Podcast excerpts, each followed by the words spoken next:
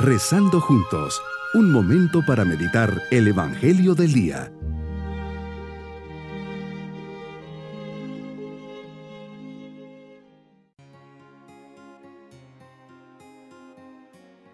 Les saludo en este día, lunes de la novena semana del tiempo ordinario. Bajo la mirada de Dios, digámosle al comenzar esta oración, Señor, vengo ante ti porque te amo.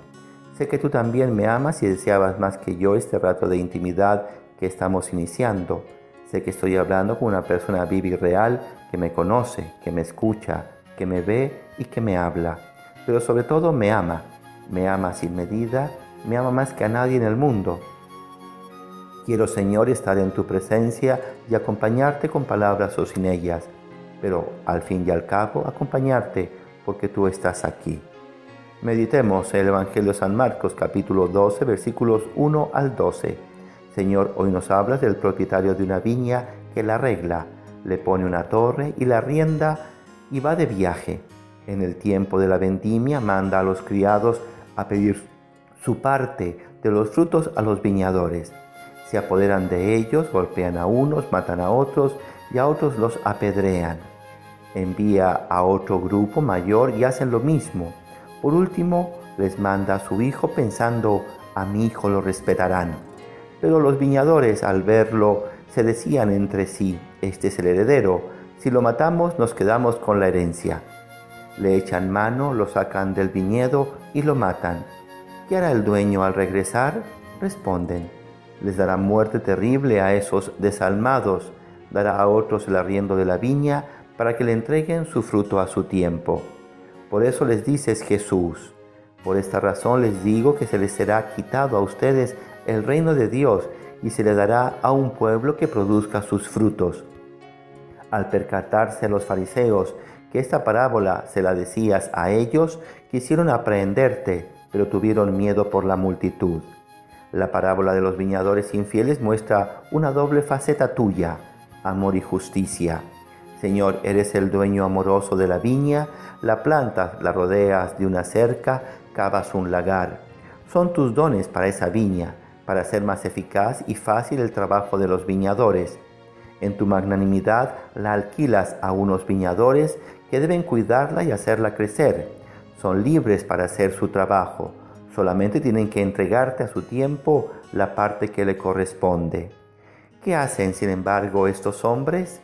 Se creen dueños de la viña y no quieren entregar lo que le pertenece al verdadero propietario. Este envía a sus criados y los viñadores infieles matan a unos y golpean a otros, hasta que al final envía a su hijo. A éste le respetarán, se decía, pero también acaban con su vida. ¿Qué debe hacer el dueño de la viña? Es un reflejo de nuestra historia. Nos regalas miles de dones a lo largo de nuestra existencia. Vida, salud, familia, trabajo, una puesta del sol. La sonrisa de un ser querido. ¿Y cuál es nuestra respuesta? ¿Cómo te pago? ¿Y doy lo que me, te corresponde?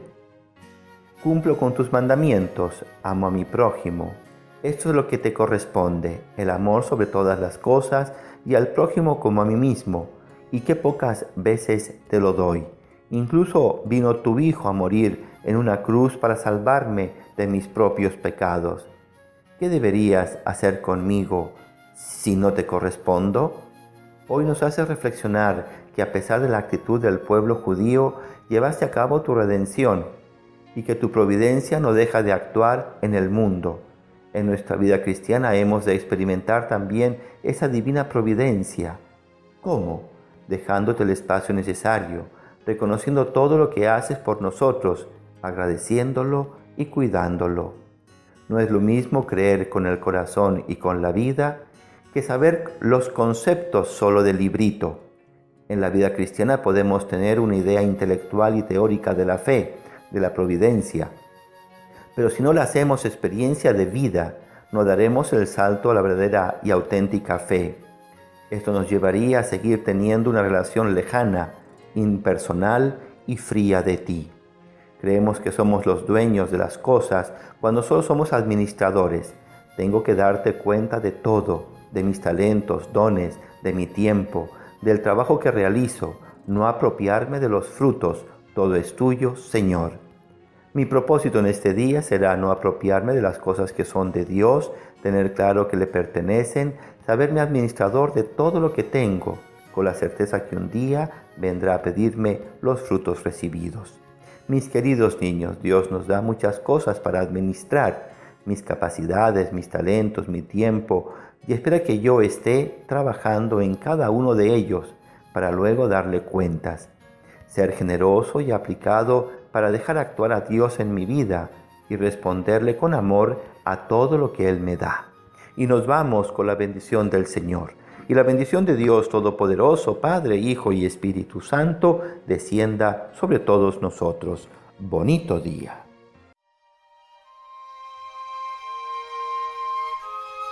Hemos rezado junto con el Padre Denis Doren, Legionario de Cristo.